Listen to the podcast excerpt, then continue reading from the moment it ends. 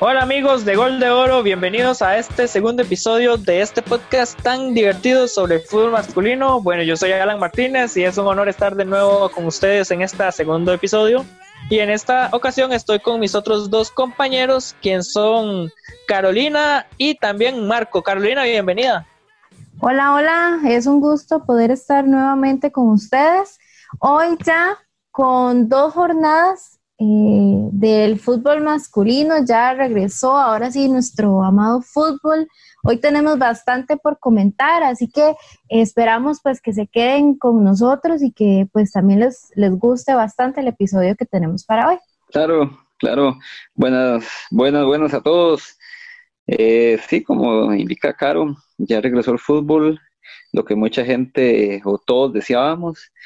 Vamos a hablar bastante de lo que sucedió en estas dos jornadas, lo que se avecina en esta próxima jornada de mitad de semana, lo que viene el fin de semana con el Clásico Nacional. Vamos a ver rendimiento de los equipos, este panorama que nos viene y demás. Vamos a hablar un poquito cómo estuvo el tema del fútbol sin, sin público, entre otras cosas. Entonces, para, para arrancar, vamos a hablar un poquito cómo fue el regreso de los equipos, eh, podemos dividir prácticamente lo que fue el regreso de los equipos o clasificarlos en tres grandes grupos. Los dos grandes ganadores, los que prácticamente sacaron provecho del 100% de las dos jornadas, Alajuelense y Saprissa, ganaron los dos, los dos compromisos que, tuvieron eh, estos. Tenemos otro grupo en que al menos ganaron uno de los dos partidos, por ejemplo, este caso de, Cartaginés, que ganó en Pérez y León, un partido que parecía que estaba un poco complicado, pero eh, resalta la, figura de Marcelo Hernández, que de, paso de previo en el partido contra la Juelense no jugó, y en el partido contra Pérez y León fue la gran figura del, del, cartaginés. Tenemos también por ahí el Santos de Guapiles, tenemos a también Guadalupe, si no, si no se me escapa, Jicaral.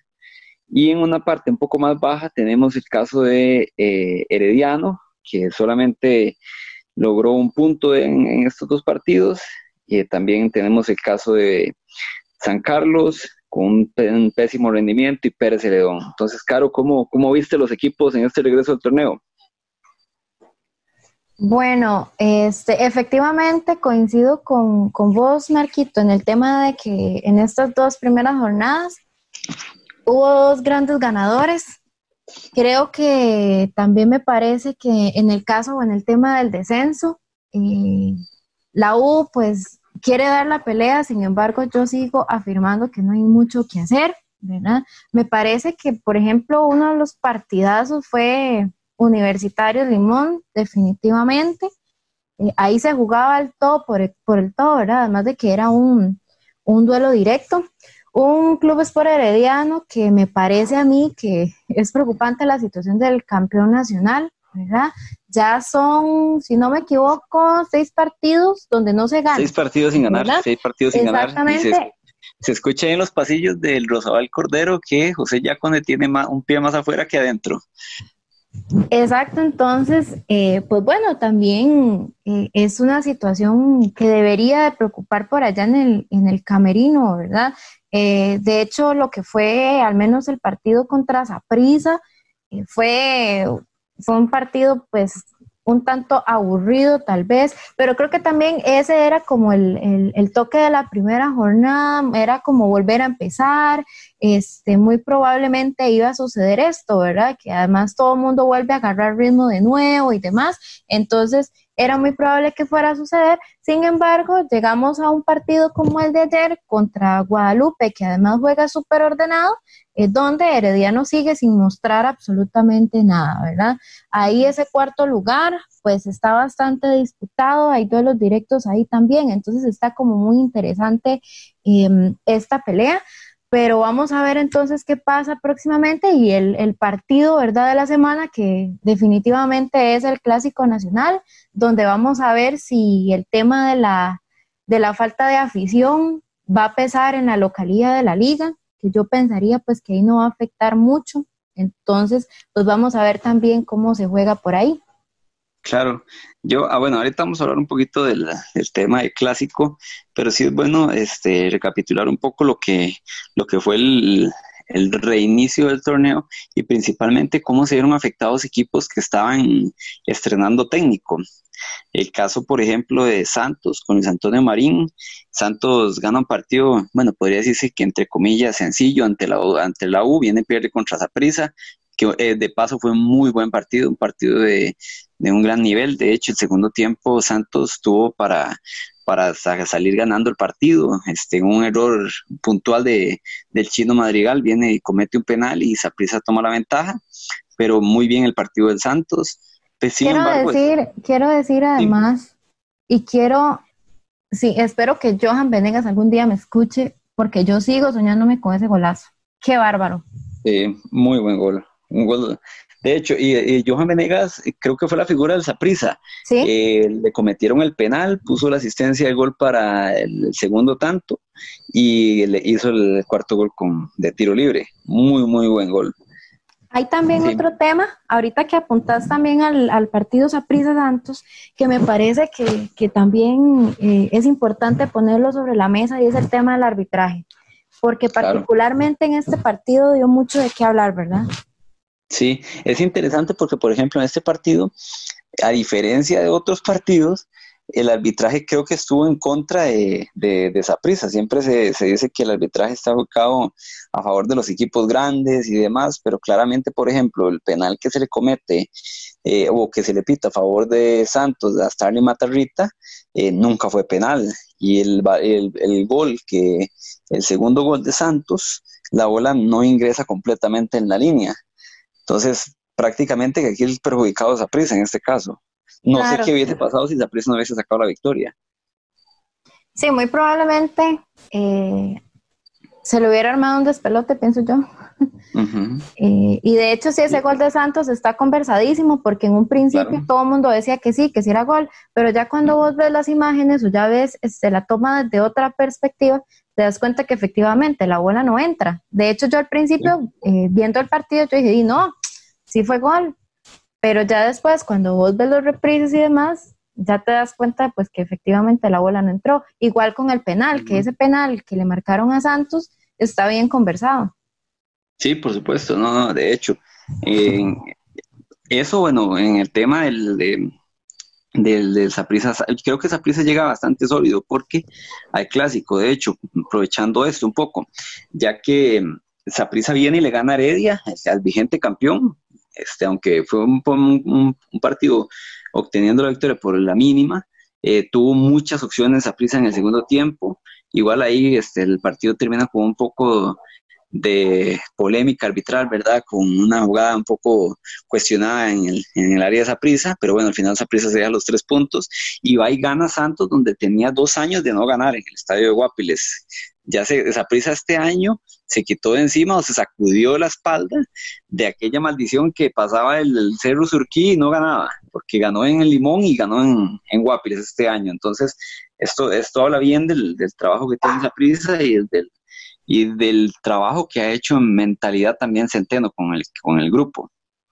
Claro, y es que ese era también un aspecto eh, muy importante de cómo iban a, regresar los equipos, porque eh, hay equipos que, que, usted dice, bueno, en la cuarentena hicieron algo, ¿verdad? Sí. Como hay equipos donde usted dice, bueno, se fueron de vacaciones prácticamente, ¿verdad? Entonces, eh, a mí también me surge la gran pregunta y, también me gustaría saber qué opinan ustedes, chiquillos, sobre qué tanto pudo haber afectado todo este tiempo eh, sin estar activamente, ¿verdad?, eh, en, el, en el rol de juego.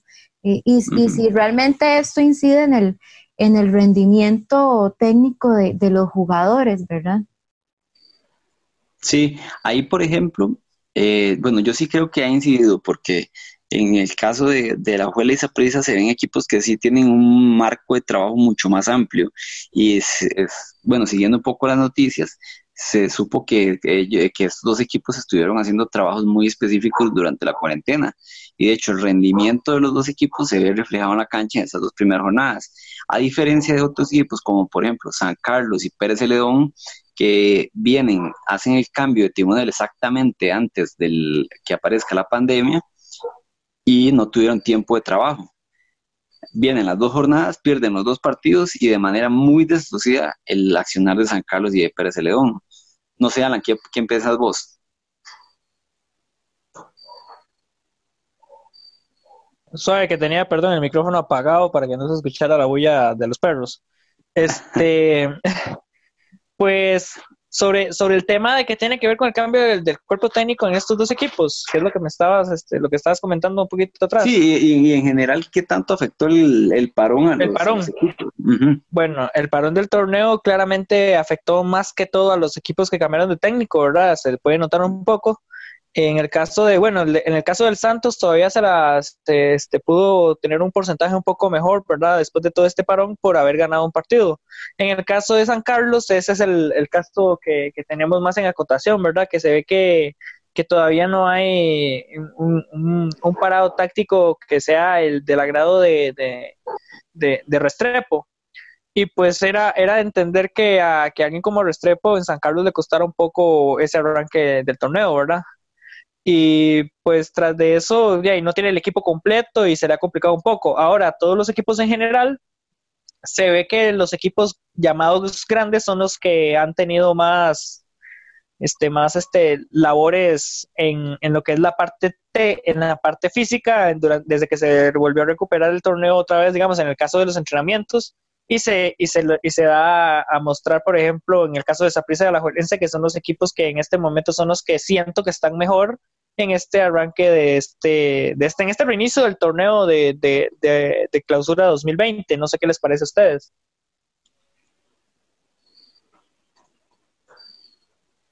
Sí, claro. Ahí, por ejemplo, eh, esto nos da pie de hecho, bueno, en, abriendo un poco lo que es el tema del, del rendimiento de, de, los equipos como tal. A mí me deja mucho todavía las dudas el accionar de Herediano, porque Herediano, como decía Caro hace unos momentos, tiene seis partidos de no ganar. Está bien, no pierde, pero tampoco gana. Y, y, y, mucho se le acredita la falta del gol, digamos, al punch final del Herediano. Sin embargo, viendo el partido contra Saprissa y un poco el partido contra Guadalupe, tampoco fue que el Herediano creó demasiadas opciones. Yo creo que le falta volumen de fuego a Heredia, vigente campeón está bien, perdió dos figuras importantes en el transcurso del campeonato pasado a este, de la salida de Rubio, la salida de Rodríguez. Eh, sin embargo, sí le, veo que le falta un poco de, trabajo mm, o con entendimiento dentro de la cancha lo, al equipo. Eh, recae mucho en lo que puede hacer Azofeifa, en lo que puede hacer el Lagarto Granados, o el Cocodrilo Granados, ya no me acuerdo porque en Cartago no lo, no lo, quieren, no, lo quieren mucho este muchacho, pero bueno, ahí no importa. El innombrable Granados, este, que recae mucho sobre, sobre estos dos jugadores. Entonces, creo que Herediano, de hecho, si lo, ahorita lo vamos a analizar un poco con la tabla de posiciones, desperdició oportunidades para asegurar el tercer lugar, inclusive el tercer lugar ya está tambaleando ahí para, para el Herediano y por qué no la clasificación inclusive, aunque, aunque sabemos que Herediano prácticamente en los últimos partidos de la fase regular siempre logra colarse ahí entre los cuatro, pero este, está tambaleando ahí el tercer lugar. Caro, te quería consultar un poco, ¿cómo viste ahora el regreso, los partidos sin públicos? Eh, ¿Cómo, cómo sentiste el ambiente bueno, es, como, como difícil, es como hacer un, como a, lo tico, como comerse un gallo pinto sin frijoles. ¿Cómo, ¿cómo es el regreso? Bueno, yo que soy eh, fanática al mil por ciento de estar en el estadio, sí, claramente, ¿verdad? Pues es completamente distinto eh, el ambiente. viendo los partidos uno dice, ¿cómo, cómo paca la afición tal, tal vez como algunos detalles que ya ahora sin gente eh, se notan un poquito más, ¿verdad? Eh, sí, sí creo que esto va, va a influir, en, sobre todo en, partidos decisivos o importantes, ¿verdad? Porque creo que el empuje de la afición para, para el jugador es sumamente importante. Sí, eh, rescato y aplaudo pues las estrategias que cada club ha, ha tratado de desarrollar para que el jugador no deje de sentir el apoyo de su afición, ¿verdad? Lo que es un saprisa eh, con, las fotografías que fueron poniendo en las plateas, la liga que está haciendo eh, una cuestión similar. Escuché en el partido del sábado que en cada gol de la liga eh, como que ponían un, este, los parlantes ahí con la afición cantando y demás. Entonces me parece que son pues estrategias que al final son simbólicas y representativas para los jugadores, ¿verdad? Que me parece que pues que ha sido bueno y que además eh, son estrategias que también se han implementado a nivel internacional, ¿verdad? Entonces, eh, pues eso ayuda un poquito como a paliar la, ausencia del público, sin embargo, pues no deja de afectar, ¿verdad? Y me parece que esto pues también va a ser determinante en algunos, en algunos partidos. Sí, claro, el, el jugador es el, eh, perdón, el aficionado es el jugador número 12 de, todos los equipos.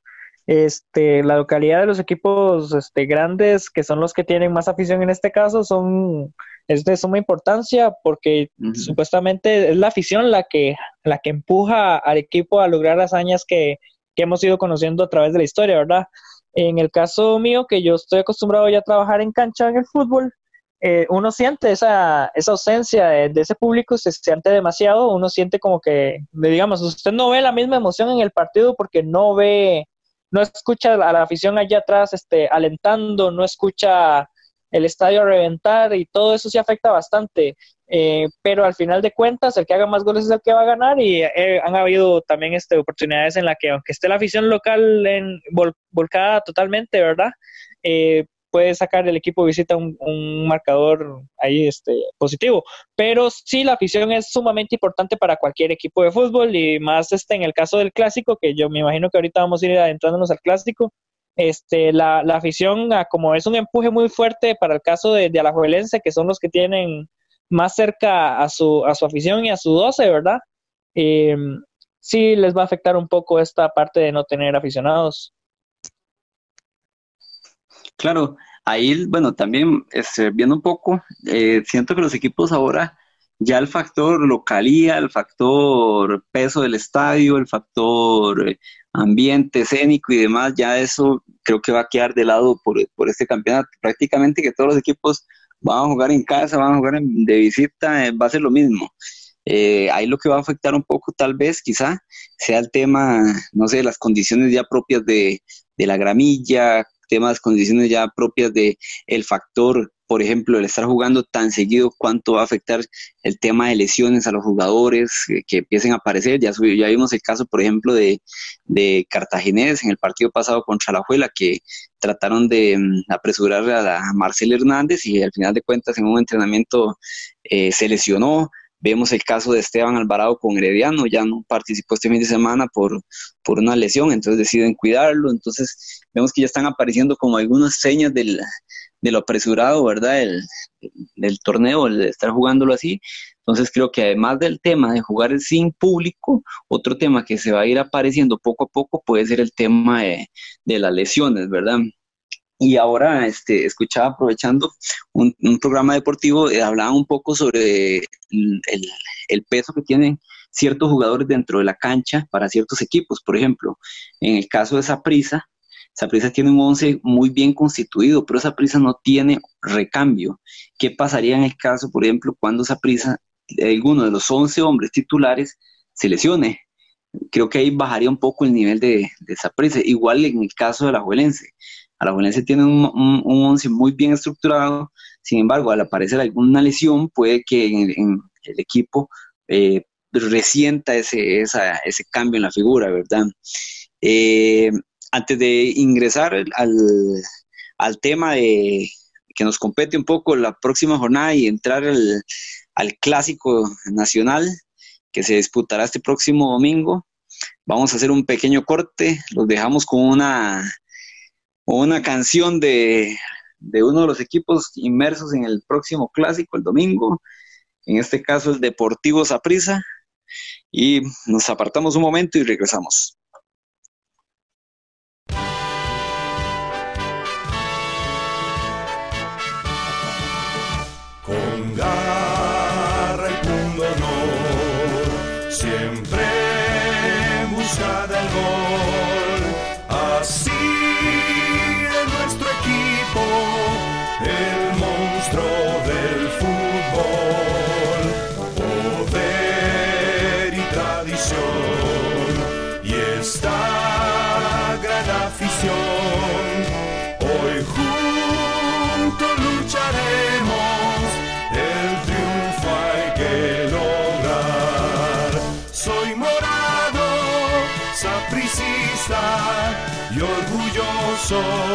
De eso estoy. Soy morado, sapricista, el equipo de mi corazón. En tu pecho los colores de la guardia sin igual y en la cancha jugadores 100% nacional.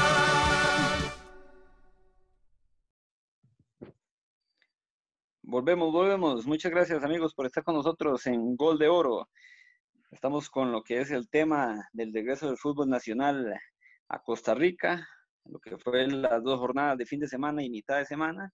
Y vamos a entrar un poco en lo que es la jornada de este miércoles y jueves, que tenemos partidos tal vez no tan vistosos, sin embargo son partidos que pueden ser claves dentro de la clasificación general. Resaltábamos un poco el tema de que se estrechó el, el tercer lugar, que Herediano lo tenía, al parecer lo tiene claro, pero ahora tiene tres seguidores a, escasos dos puntos. Entonces hay un grupo ahí de cuatro equipos peleando, peleando el tercer y cuarto puesto, el tercer y cuarto puesto. Creo que esto se va a quedar ahí. Herediano tiene 27 puntos en el tercer puesto, Jicaral con 26 en el cuarto, y en el quinto y sexto están Guadalupe y Cartaginés. Como les decía, este próximo, este próximo, esta próxima mitad de semana hay partidos que van a marcar mucho y vamos a introducir en las jornadas previas o la jornada, al, conversar en las jornadas previas, una especie de quiniela entre nosotros tres de aquí a, a que cierre el campeonato, a ver quién, quién conoce más o quién sabe más de fútbol o quién es mejor bateando, sobre los resultados que esperamos se vayan a dar de aquí al cierre del torneo. Eventualmente en la fase de clasificación también lo vamos a, lo vamos a seguir ahí. Entonces, por partes. Mañana, Cartaginés y Caral. Caro, ¿quién gana? ¿Quién pierde? ¿Quién, ¿Quién empata? Cartago gana. Ok. Alan. Cartago gana. Eso. Bueno, ahí pongámosle Cartago ganando. ¿ah? Yo creo, bueno, Marcelo Hernández está recuperado, entonces creo que creo que Cartago gana, mañana, mañana gana. Ok, vemos a los tres a Cartago ganando. Grecia Alajuelense, es una visita complicada para la liga ese partido. Gana por la mínima la Juelense. Sí, por la mínima la Juela. Me duele decirlo, pero sí. creo que también va a ganar por la mínima, gana la Juela, que vamos los tres igual. San Carlos Santos. Y empate. El regreso de Luis Antonio Marín a San Carlos, ah, se dio pronto. Caro. Mm, pensaría que un empate, pero para no coincidir tanto, podría decir que se va a San Carlos por la mínima, ganando. Yo sí considero que, San Carlos va a ganar ese partido. Ok, Deportivo Saprissa Limón. Saprissa no debería tener mucho contratiempo, creo, ¿verdad? Lo pongo favorito. Sí, claro. Sí, gana esa prisa, gana esa prisa. No 2-0 mínimo. Sí, que, ojo que esa prisa creo que puede jugar con equipo alternativo para cuidar jugadores previo al, clásico, ¿verdad? Sí, eso, eso, eso puede ser bastante probable, puesto que Pate Centeno quiere llegar con todo, con todo su arsenal al clásico, ¿verdad? Y es importante. Pero también, pero también teniendo presente que tiene que ganar este partido de miércoles por si quiere llegar más tranquilo al partido del fin de semana, ¿verdad? Ok, recordemos que la distancia entre la Liga y Saprissa es de cuatro puntos solamente. Un empate de Saprissa o, o, dejar puntos en este partido y una eventual victoria de la Liga vuelve a la Liga el líder del torneo. Ok.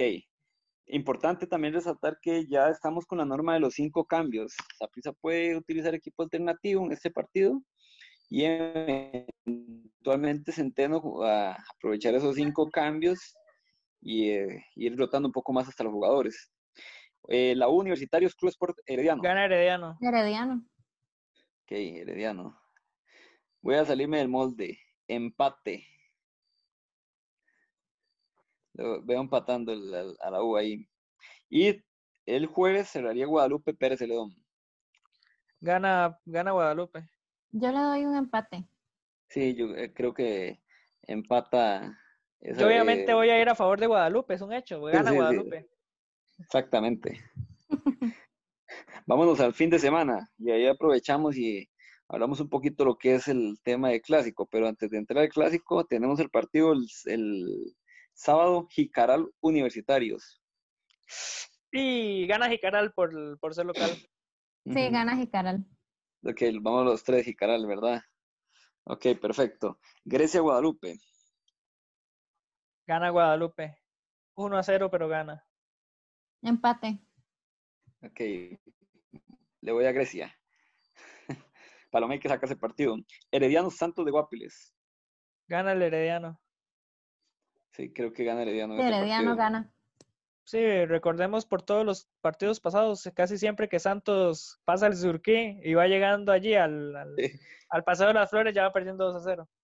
Sí, no, no, no ha pasado, sí, en San, en San Isidro de Heredia y ya, ya va perdiendo. Pérez de León Limón. Ese partido está, está, está bonito, ese partido. Yo siento que ese partido lo gana Pérez. Ok, los tres concordamos en que Pérez de León va a ganar. Eh, San Carlos, ojo, ojo ese partido, ese partido es trascendental en, la, en, el, en, el, en el camino a la clasificación. San Carlos Cartaginés. Se va a sacar el clavo cartaginés y va a ganar en San Carlos. Car- Cartago va a ganar en, ca- en- en- Sí, yo pienso que lo gana Cartago allá. Ahí nos va a escuchar Taco de Jara y nos va a pegar un cosco después. De hecho, creo que No le estamos dejando nada de margen a San Carlos. no, Taco de Jara creo que está un poco, debería estar un poco preocupado o huevado, no sé, ya que el desempeño de San Carlos, dos derrotas y un pésimo desempeño del, del- del equipo, ¿verdad? Y cerraríamos ese mismo día, a las 6 de la tarde, domingo, a la Juelense Saprissa. Los quiero ver aquí. Pucha, que comience caro. De hecho, que ellos gana mi querido monstruo. Siento que ese partido va a quedar empatado. Yo también siento que va a haber un empate igual que, que hubo en Tibás. Yo pienso Sí. que no, que Venegas ahí. Ya Venegas saben. despertó en, en Guapiles. Sí, sí, que, que El- que el- eh, en sí, en el próximo podcast vamos a ver cómo, cómo nos fue con, con la quiniela. Aquí nada más El que es, logre, este, el que logre más puntos de toda esta quiniela, vamos a, vamos a, este, vamos a tener un balón. El que gane entre todos esta quiniela, cuando lleguemos al final de este, de lo que queda de torneo, el balón se lo vamos a dar a uno de los seguidores, pero se lo va a entregar uno de los que quede ganador. No lo vamos a dejar nosotros, se lo va. vamos a dar a alguno de los seguidores. Claro, excelente, excelente. Entonces, cordialmente invitados a seguirnos para, para que estén pendientes ahí a los seguidores. Eh, entrando ahora sin materia, el partido que creo que va a definir el primer lugar del torneo, ahí se define eh, prácticamente en la jornada 19 quién queda en primer lugar a la Juelense prisa. Para comenzar tal vez con, con Alan. Alan, hay mucha diferencia en el desempeño de Alajuelense. Es, es que es el más neutral de los, de los tres hay mucha diferencia entre el nivel que tiene actualmente la liga y el nivel que tiene prisa, como para decir que podemos poner a uno de los dos claramente favoritos. Pues este, acá hablando a nivel, a nivel objetivo, siendo seguidor del Guadalupe, el, este clásico, este clásico va a tener ese, ese plus de, de ver que en los partidos anteriores ambos equipos llegaron ganando sus respectivos partidos del regreso de la pandemia. Y pues a nivel, a nivel físico veo que los dos equipos están soportando bastante bien todo este, de todo este parón que hubo. Y pues va a ser un partido bastante entretenido. Siento que van a haber muy buenas opciones de gol en ambos marcos y que si llegara a definirse, se definiría por un gol o se llegaría a definir con un empate, que siento que va a ser lo más, que va a ser lo más justo, que va a ser lo más, lo más este, lo más este, perdón, es que mi hermana me enseñó una, una tontera.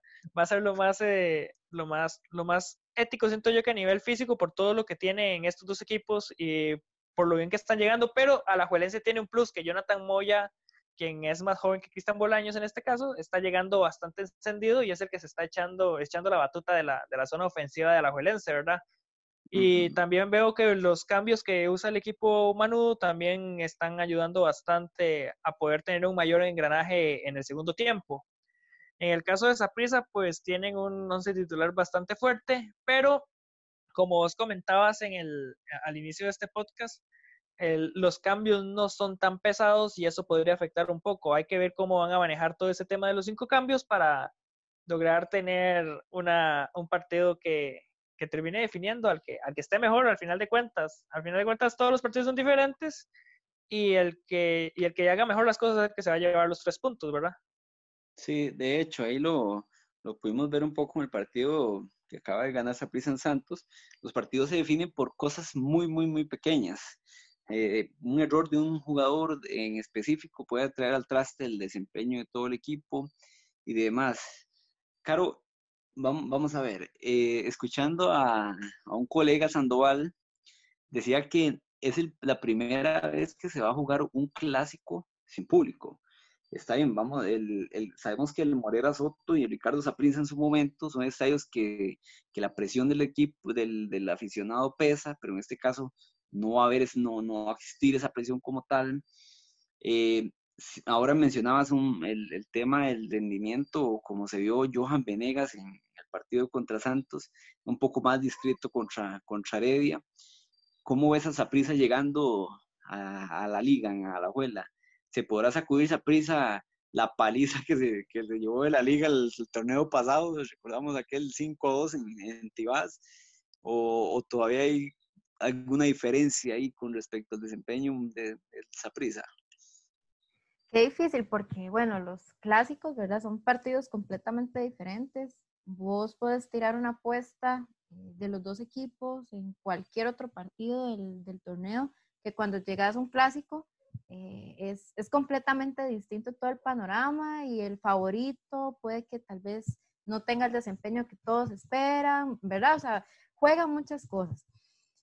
Sí, yo podría considerar que el hecho de jugar sin afición puede ser ventajoso para prisa porque para nadie es un secreto que el Morera en los clásicos mete presión, ¿verdad? Y, y más que, eh, pues, estás jugando contra el archirrival, ¿verdad? Y, y, ahí es donde el aficionado se pone la 10 también, ¿verdad? Entonces creo que el hecho de jugar sin público puede representar ventajoso para Saprisa en tanto no va a tener eh, esa presión de la hinchada encima de, del equipo, ¿verdad? Sin embargo, como les digo, eh, son partidos completamente diferentes. Veo a Saprisa con una titular muy fuerte, donde destacan jugadores. Eh, puedo ver a, a, un Johan Venegas encendido y, y, él particularmente cuando va a jugar al Morera como que también le gusta por el tema de, de cómo también la afición eh, se lleva con él, ¿verdad? Pasado, y, pasado. y, todo, y, todo, este tema, exactamente. Y creo que uh, para, para Johan es como un factor motivador en, en cierta parte. Eh, entonces veo a un Johan que puede destacar, veo a un Cristian Bolaños que ahí eh, también, ¿verdad? Puede puede lograr concretar tal vez opciones que no ha tenido en juegos anteriores, eh, ¿verdad? Que, y que el rendimiento de Bolaños, a pesar de, de su edad y demás, eh, pues ahorita yo creo que está en, en, su mejor momento a pesar de todo, ¿verdad? Este, creo que tenemos a un Mariano que es un buen armador, ¿verdad? Sí me preocupa el tema de la banca, que efectivamente nosotros no tenemos cambios de peso como, como tal vez si los, si los tiene Alajuelense, pero creo que también eso va a depender mucho de la lectura que se haga del partido, ¿verdad? Y, y, de, y de, qué tan rápido o qué tan reaccionarios eh, van a ser también ambos técnicos a partir de lo que se vaya eh, a mostrar durante el juego. Sí, claro. Ahí, ahí por ejemplo, viendo un poco el, el tema así de las, de las alineaciones y demás, eh, la liga tiene mucho, mucho recambio. Esa es la gran ventaja que tiene la liga. Y en el, en el partido pasado, por ejemplo, en el, en el que gana la liga 3 por 0 a San Carlos, el técnico Carevic utilizó los, los cinco cambios, entonces inclusive le dio descanso desde este partido a los, a, lo, a los jugadores. Y viendo los cambios que realiza el técnico, son cambios de peso. En cambio, en el caso de esa prisa, cuando uno de la titular este, sale de cambio, eh, se siente donde el equipo completamente se desbalancea en su funcionamiento, principalmente en la zona defensiva. Creo que el grave problema de esa prisa que ha venido arrastrando desde hace varios torneos es en el tema defensivo. Ya ha logrado um, obtener una base de, jugadores que de peso atrás que logran sostener el equipo, sin embargo, al, al salir uno de ellos, el equipo tiende, tiende a caerse un poco. Y ni qué decir del peso que tiene un jugador como Michael Barrantes en esa prisa. Eh, siento que esa prisa es uno con Michael Barrantes y otro sin Michael Barrantes. Creo que es el jugador que, más determinante que tiene esa prisa en este momento, como lo puede ser un Bernal Alfaro o un, eh, un eh, López en, en Alajuelense. como ustedes bien atinan, los, los, dos equipos creo que llegan en unas condiciones muy, muy similares. Sin embargo, revisando las quinielas, ninguno puso la liga de, ni de favorito. Ah, lo máximo fue el empate en el caso, ah, para, para el caso de la liga. Este partido yo creo que va a, marcar un, un, precedente de lo que vamos a tal vez ver en la fase, en la fase ya final de clasificación. Eh, tal vez aventurándome un poquito más y ahí ustedes me corregirán si opinan distinto. Creo que esa prisa va a cerrar primero, principalmente porque después de este partido de la liga le quedan, le quedan jornadas un poco más accesibles que los partidos que le queden a la, a la liga. No sé qué opinan ustedes respecto a esto. Sí, yo creo que coincido con, con, vos y de hecho yo podría tomarme el atrevimiento de decir que del clásico podría salir un eventual campeón, porque el domingo se, los dos van a ir con todo. Es pesado, Carolina, es pesado. Sí, claro. Eh, y, tal vez será muy arriesgada mi, mi opinión o será muy arriesgado mi criterio, pero yo podría dejarme decir que de ahí sale el campeón nacional. Este claro, el año pasado, el, campeonato pasado, ¿cuál fue el equipo que quedó de primero en la fase regular? Alajuelense. ¿Y con cuántos puntos, y con cuántos puntos de diferencia? Por eso, eso no, eso no define nunca un campeón, digamos, en este tipo, tipo de formato de torneo que hay acá en Centroamérica, ser campeón no te, no te deja nada más que cerrar un eventual final nacional. No, claramente, claramente no, pero por las condiciones en, la que, en, la, en las que llegan a la Juela y Saprisa respecto a los demás equipos, yo podría decir que sí. De ahí tal es vez. Más, es más, yo veo, yo sí veo ya, digamos, acá hablando objetivamente, una final de la Juela Saprisa, una final nacional de la Juela Saprisa. ¿Saben? Después de, después de tanto tiempo, ¿verdad? ¿Saben qué creo que dejaría de beneficio el quedar de primero? Que se va a quitar el escollo de tener de tercer lugar Herediano. Esa es la gran ventaja de que de terminar de primero. Claro, porque Heredia es el que mata siempre. No llega de primero, pero es el que arrebata los campeonatos. Exactamente. Y creo que Herediano se va a meter ahí de tercero, tal vez un par de partidos que gane o por ahí que otros equipos dejen puntos en el camino, los que están detrás de Heredia. Creo que se va a meter de tercer lugar y el que quede de segundo entre esa prisa de la liga sí que la va a tener un poco más complicada eh, en esa eventual serie. Pero sí concuerdo con, con Caro, de hecho. Eh, a mí me huele que por ahí puede andar el, el campeón ¿Y saben por qué creo también, metiendo un ingrediente adicional que ustedes acaban de decir? Creo que Alajuelense y Saprissa fueron los equipos que mejor trabajo hicieron durante el tema del parón. Eso les va a dar un como un motor extra, ¿verdad? Un plus extra a lo que falte aquí al torneo, al, al cierre del torneo. Caso contrario, el que pueden tener otros equipos que no tuvieron tanto trabajo o no tuvieron trabajo tan específico que no les va a llegar quizás la gasolina a aguantar de aquí al, cierre, al cierre del, torneo. Para ir terminando un poco con lo que es el análisis de la, jornada, eh, hay que ver también el tema de, un partido que se vuelve un poco trascendental como es el de el de Cartago, el de Cartago Jicaral para, para definir ese cuarto, ese cuarto puesto el de, inclusive el, partido posterior, San Carlos Cartaginés, luego que Cartago se juega la clasificación en estos dos partidos. Eh, también tenemos, ah, como todos los años. Todos los, años lo mismo. El, problema, el problema de Cartago es que Cartago, si no me equivoco, Cartago cierra visitando Limón. O no, no, perdón, cierra con Guadalupe en casa. Sin embargo, tiene que ir el primero Limón. El partido que nunca quiere jugar, ningún, ningún, el partido que ningún Cartago quiere. Tiene que ir a la zona de limón. En los dos últimos torneos ha quedado descalificado por un gol que no lo pudo hacer en Limón ni en Guapiles. Es el partido que no quieren jugar.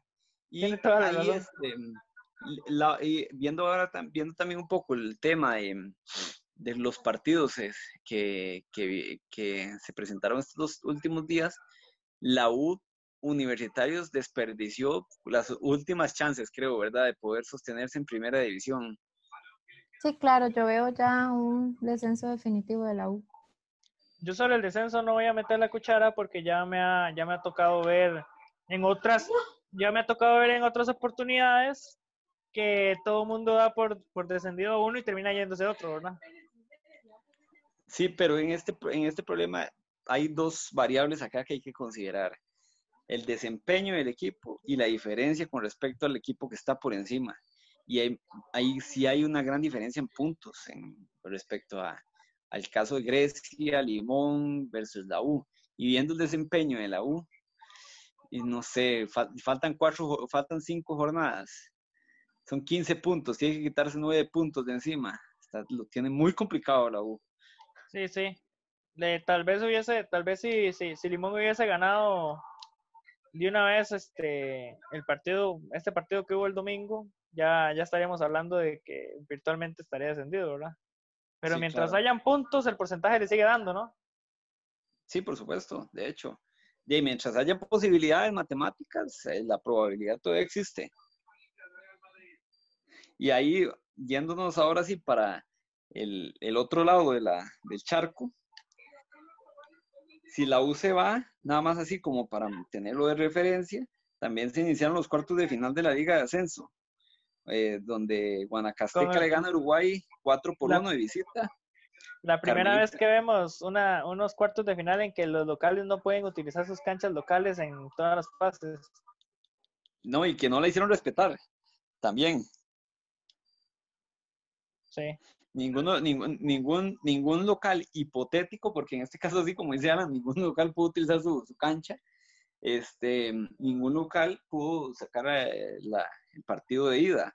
Eh, como les decía, Guanacaste vence a Uruguay 1 por 4, es, eh, Carmelita empata sin goles con el Sporting San José, Barrio México cae 0 por 1 entre Juventudes Casuseña y Punta Arenas pierde 2 a 1 contra Consulta Moravia.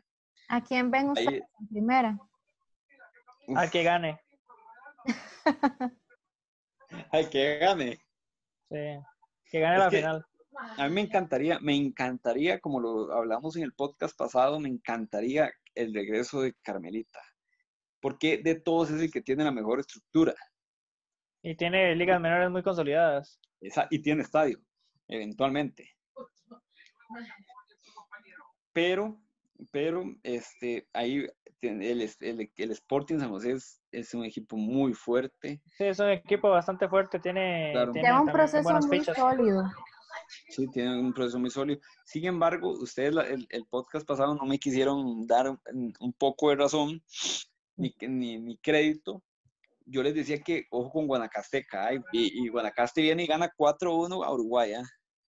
Cuidado con Guanacaste.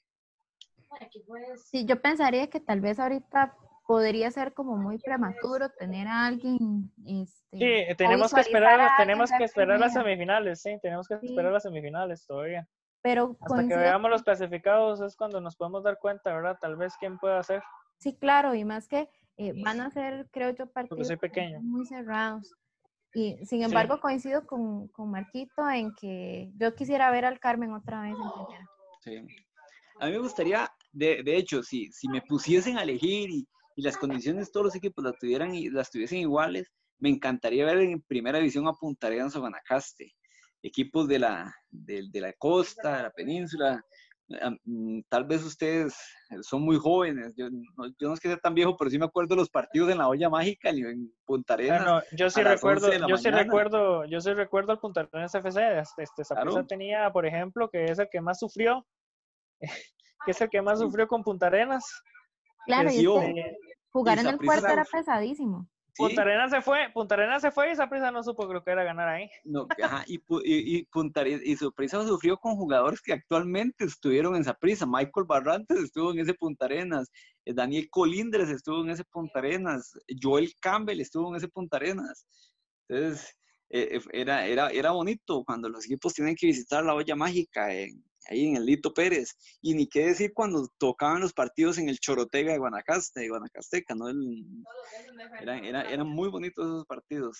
Claro está, por infraestructura y demás, sería muy bueno que Carmelita regresara a la, a la, primera, a la primera división. Hay que esperar también qué va a suceder con, con el tema de la, de la clasificación o el, o el zarandeo de equipos, si se puede decir, que quieren hacer eh, con la nueva ley, que quieren pasar de, de que únicamente estén en primera división aquellos equipos el que... nuevo formato El nuevo formato de fútbol que quieren eh, Exactamente.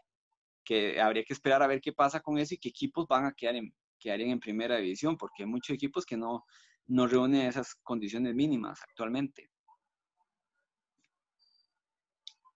Y para ir, para, ir para ir, terminando un poco con el, con el tema de, del fútbol nacional, detrás de, detrás de bambalinas, podría decirse, detrás de, de, de, la conversación que tenemos actualmente, Carolina y yo estábamos hablando un poco del tema de, lo que sucedió en Limón. Carlos, no sé si quieres darte una pequeña reseña de lo, lo acontecido en el, en el Juan Goán.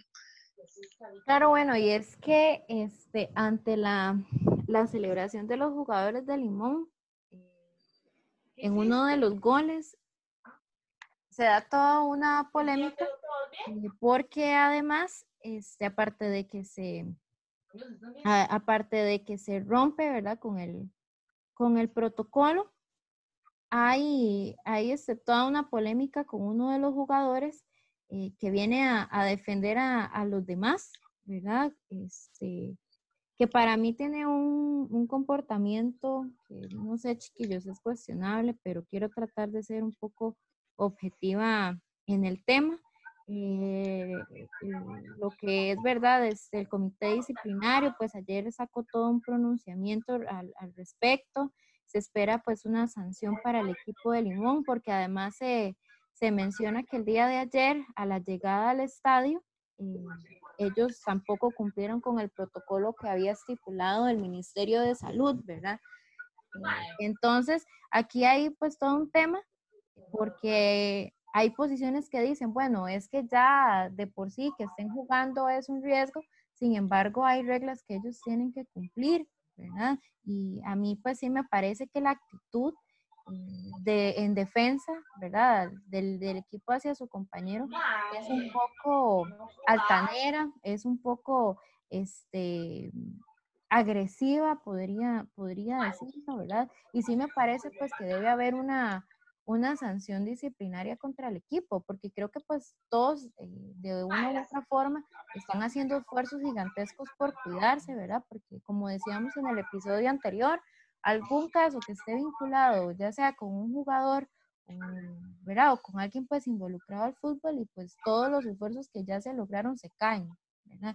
Entonces, sí, sí pues hasta el momento no, se, no ha habido algún pronunciamiento formal sobre cuál va a ser la sanción, pero sí es muy probable que esta se vaya a presentar.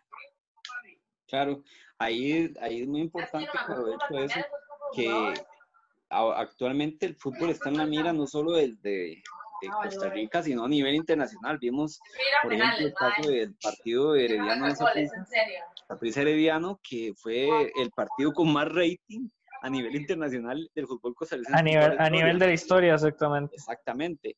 Entonces, eh, esas pequeñas cosas que pueden traer al traste el que el fútbol nacional haya vuelto, no solamente va a afectar la imagen de, del fútbol antiguo en sí, sino de casi que toda la, de todo el país en general, ¿verdad? Entonces hay que esperar a ver qué va a pasar, si con la que puede venir eventualmente contra, contra el equipo de Limón o contra un jugador en específico. Sin embargo, eso va a dejar un precedente del cuidado que deben tener los equipos de aquí al cierre del torneo para poder mantener el, el, el fútbol vigente en el país. Para ir concluyendo con, con lo que es el, el podcast de hoy, eh, nada más ahí tenerlo un poco en referencia. En España se retoman los, los entrenamientos, eh, al igual ah, que... no quiero, perdón, perdón que meta la cuchara, no quiero finalizar el podcast sin recordarte del 119 aniversario del mejor equipo que ha parido Argentina, ¿verdad? El Club Atlético River Plate está cumpliendo 119 años esta semana y quiero que por favor Marquito tenga un poco de respeto y me, y me felicita a este gran equipo. Sí, recordemos el descenso de River Plate, ¿verdad? Recordemos la final más importante de América, recordemos la final más importante de América que acabamos de ganarles, ¿verdad? En, en Madrid porque son tan llorones. Ah, no, esa, no vale allá, no en América. Ah, pero fue la final. Sí, tras de eso tuvimos que ir a Europa a ganarles porque en América no querían perder, ¿verdad? Ah, bueno, es que sí, sí, sí. Bueno, pero bueno, cuando tengamos que hablar de campeón del mundo, hablamos de Boca Juniors otro día, pero bueno, está bien. Eh, Pero, Este- no, y, si, y si quieres hablamos del más ganador de todos los tiempos en el mundo, ¿verdad? En- a nivel de clubes, que se llama Real Madrid, ¿verdad? Usted me dice nada más. No, no, no. Cuando los títulos, cuando los, cuando los títulos se compran, no hay que alardear de ellos. Sí, eh, como las clasificaciones también a diferentes fases contra el París, ¿verdad? Que, Sí. Que también Ah, pesan bastante. La remontada histórica, que fue más como ayuda arbitral que otra cosa, ¿verdad? Que, que tampoco sí, les gusta sí. hablar de eso al hombre, ¿ah? Bueno, eh, Hablando, hablando ya, ya que ya que tocó el tema, podemos eh, recordar que hoy hace, si no me equivoco, hace como ocho años o nueve años fue el último partido de Pep Guardiola con el Barcelona, el mejor equipo del siglo XXI, dicho de paso, ¿verdad? sí, cuando les den el, cuando les den el trofeo, mientras tanto no son nada. Sexto, sexto, ah, seis- seis- eh, seis- el sextete, ¿verdad? No sé cuántos sextetes tiene el Real Madrid, pero bueno. ¿Y cuántos Champions Este- tienen ahorita? ¿Ah? Siete de diferencia. No, es que las, las seis que ganan en los 50 y los 60 no hay que contarlas, entonces estamos casi Ah, ya, empatados. entiendo, Eh, entiendo. sí, sí, Entonces, como, como no existían, como ustedes no Sí, sí, sí. existían a nivel internacional en esos años, no las cuentan, eso es, con razón. Sí, sí, sí, sí, es que ya, bueno, lo que digo, los- cuando se alardea de títulos comprados no hay que alardear. Claro, Pero bueno, claro, es fácil hablar. Volvió, ¿verdad? volvió, volvió los entrenamientos en España, volvieron en Italia, este, eh, parece que Esteban Alvarado se va al Galaxy, entre otras cosas. Lautaro Martínez suena fuerte en Can Barça. El, eh, mañana tenemos, ojo, 10.30 de la mañana de Costa Rica, martes 26 de mayo, el clásico alemán, Borussia Dortmund, Bayern Múnich. Ahí se define prácticamente el campeón de la liga alemana, ahí en, es- en este partido. Que claramente ya sabemos quién va a ser. Eh, Digo, yo, me imagino que habla, me imagino que habla del, me imagino que habla del Schalke 04. del Colonia. Y así como, no, y así como eh, en otros países se va retomando poco a poco la actividad en fútbol, también en México que ya definitivamente se suspendió, ¿verdad? El campeón sin corona, El campeón sin corona. el Cruz Azul. Pobrecito Cruz Azul, está, están con una mala racha. Cuando están en la mejor, en la mejor de todas, le suspenden el torneo. Qué triste. Haciendo un Cartago legítimo. Sí, eh, eh, eh, ya exactamente, ya, ya, ya lo dijo, lo dijo Carlos. Los, los equipos vestidos de azul, por lo general les pasa eso, ¿verdad? No, y muy y importante también, este, que el que en, en Italia están próximos también a, a, a volver las, la- la- las jornadas. Entonces también tenerlo ahí en cuenta. Eh, en Inglaterra se está todavía en revisión para ver si se suspende o no el, el torneo. No hay nada definitivo, aunque los equipos poco a poco están volviendo a, a la normalidad. Sin embargo, no sé si vieron la noticia que se presentaron unos casos de COVID en un- unos equipos de ascenso en Inglaterra, en la Liga 1 de Inglaterra. Entonces, al parecer el torneo no está próximo, no está un poco más complicado a volver. Pero entonces, en, ah, en términos generales, así, así está el torneo. Eh, agradecerles a todos por habernos acompañado en este segundo podcast. Los esperamos en el próximo. Nos estamos escuchando, nos estamos oyendo. A todos. Y nos escuchamos entonces la próxima semana para ver cómo nos fue con la quiniela y para comentar un poquito cómo estuvo ese clásico nacional. Claro, vamos a tener bastante material para hablar la próxima semana.